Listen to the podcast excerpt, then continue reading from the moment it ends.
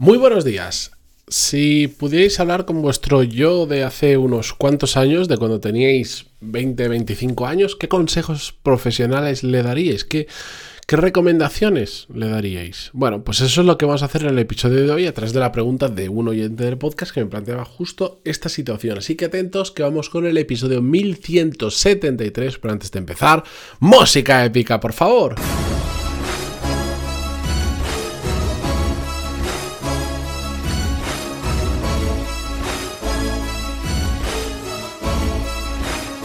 Muy buenos días a todos, bienvenidos, yo soy Matías Pantaloni y esto es Desarrollo Profesional, el podcast donde hablamos sobre todas las técnicas, habilidades, estrategias y trucos necesarios para mejorar cada día en nuestro trabajo. Antes de comenzar con el episodio de hoy, recordar que de hoy al miércoles de esta semana, miércoles 1 de diciembre, si mal no recuerdo de memoria, estarán abiertas las plazas prioritarias para todos los que estéis apuntados a la lista de espera de Core Skills. Ya sabéis, mi programa donde os enseño todo lo que he aprendido a nivel profesional para que podáis integrarlo vosotros mismos en vuestro, en vuestro día a día porque es exactamente un programa muy práctico. Vemos todas las habilidades que son necesarias, como muchas veces he dicho, para romper los techos de cristal que nos vamos encontrando a lo largo de nuestra carrera profesional. Son las que me han funcionado a mí y las que después de mi experiencia le han funcionado a un montón más porque estamos hablando de productividad, de saber dónde poner el foco, de saber llevar a pequeños equipos, de saber eh, llevarnos a nosotros mismos antes de nada, un montón de habilidades que tenéis toda la información en coreskills.es y repito, de hoy hasta el miércoles 1 de diciembre de esta semana están abiertas las plazas para los que estéis en lista de espera. Y después, a partir de ahí, las plazas que sobren, porque están limitadas a 50, eh, y si sobran, ah, pues entonces cualquier persona que no está en la lista de espera se podrá apuntar. Dicho esto, vamos con el episodio de hoy. La cuestión es que la semana pasada un oyente del podcast me escribió a un un email que me hacía varias preguntas. Hoy voy a responder a la primera de esas dos preguntas y mañana voy a contestar a la segunda. Porque son temas diferentes y también porque cada una da suficiente sustancia para hablar como para ponerla en un episodio por separado. Me preguntaba primero lo siguiente. ¿Qué consejos darías a alguien en sus 20? ¿Qué consejos te darías a tu yo de 25 años? Aciertos, errores, arrepentimientos, tanto profesionales como eh, personales. Pues bien, os voy a contestar esta pregunta. Eh, eh, que me la han hecho muchas veces, pero en este caso yo creo que la he hecho de la forma acertada, porque muchas veces me preguntan, ¿qué le dirías a alguien de 20 años? Y es un poco complicado, porque cada uno tenemos un contexto muy diferente, venimos de una educación, de una familia, de un entorno, de un contexto, de una forma de ser de cada uno muy, muy diferente y consejos genéricos, bueno, se pueden dar, pero yo me siento más cómodo Mm, aconsejándome a mí mismo que entiendo mi entorno, mi contexto, mis errores, mis aciertos, todo lo que ha pasado en mi vida. A partir de ahí, cada uno que extrapole lo que le pueda servir o lo que no le pueda servir. Pero bueno, antes de nada me decía mm, aciertos, arrepentimientos, errores. Sobre el arrepentimiento, sabéis que dicen que nunca hay que arrepentirse de nada porque ya está pasado y que entonces ya da igual. Pero la realidad es que por más que creo que lo intentemos, es absolutamente inevitable. Es inevitable pues no arrepentirnos de determinadas cosas que sabemos que si las hubiéramos evitado, pues nos habría facilitado mucho la vida o habríamos conseguido mm, determinadas cosas que de otra manera no lo hemos hecho. Yo más que mm, que, arrepentir o dejar de arrepentirme de cosas, claro que me arrepiento de cosas, por supuesto que sí. El tema es que lo que creo es que hay que aprender a vivir con ello, que es algo que sucede, que a toro pasado, más tarde, todo se ve muy fácil y entonces es cuando dices, ah, claro, es que si hubiera hecho esto ya, pero es que cuando estás en el momento no es para nada evidente. Esto es como la gente que, que invierte en bolsa y cosas así. Claro, a todo lo pasado es muy fácil invertir, pero cuando estás en el momento no sabes si estás eh, a punto de arruinarte o de hacerte multimillonario, ¿no? Pues es que esto pasa igual. Mm, arrepentirse de algo que ha pasado, pues mm, yo creo que lo que nos tiene que llevar sobre todo es a aprender una lección y a partir de ahí convivir con ello y, no martirizarnos porque no hicimos tal cosa o porque la hicimos. Da igual, simplemente aprendamos a convivir con nuestras acciones pasadas, pero ya que estamos, pues saquemos algo de provecho que es un aprendizaje.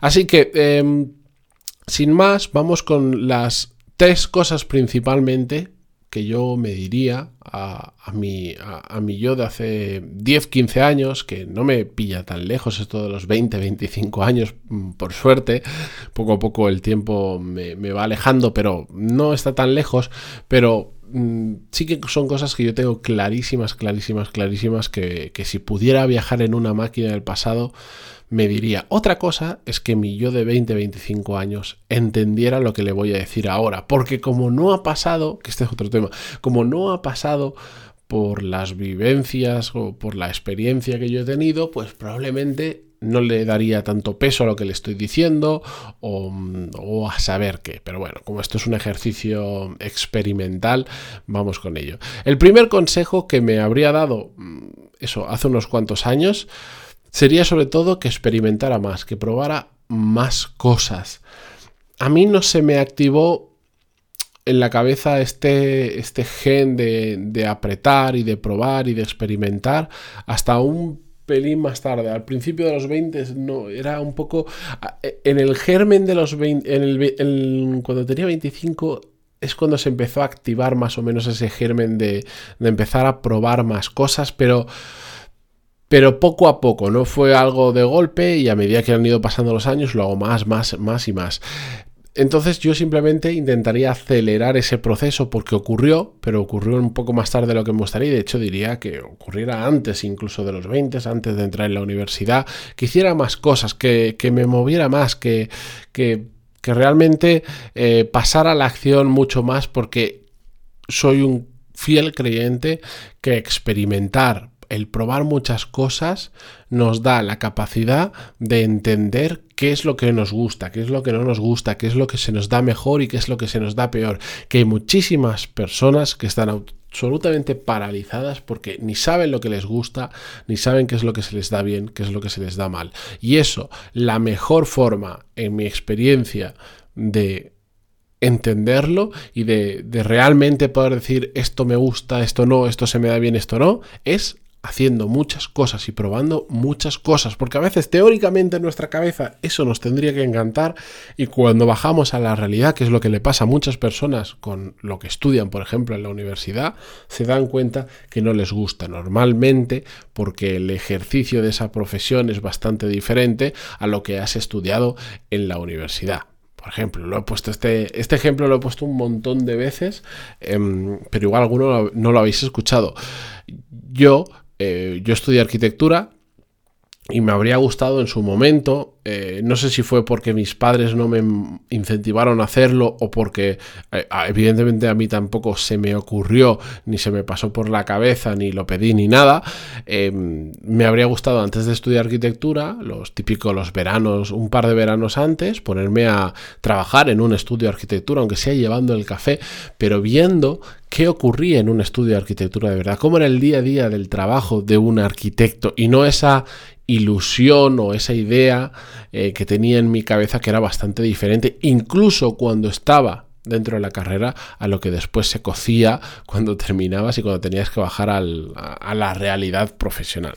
Pero bueno, el segundo consejo que me daría es respecto al tema de la ambición. La ambición como al menos yo la enfoco, que no sé, sé que no es una definición de libro, pero es eh, para mí muy importante, que es para mí la ambición es alinear unos un, un, deseo, un interés, unas ganas de conseguir cosas interesantes con la acción que llevamos a cabo, alinearlas. Siempre he querido conseguir y hacer cosas interesantes, pero no siempre en mi vida eso ha estado alineado con lo que hacía para conseguirlo. Es decir, siempre me quedaba con que quería más cosas respecto a lo que hacía. Es decir, estaba, entre comillas, soñando por eso eh, le explicaría a mí yo de hace unos cuantos años qué es para mí la ambición y por qué es tan importante que eso, cuando queremos conseguir cosas mm, interesantes, lo alineemos con lo que tenemos que hacer, con lo que hacemos en el día a día. No vale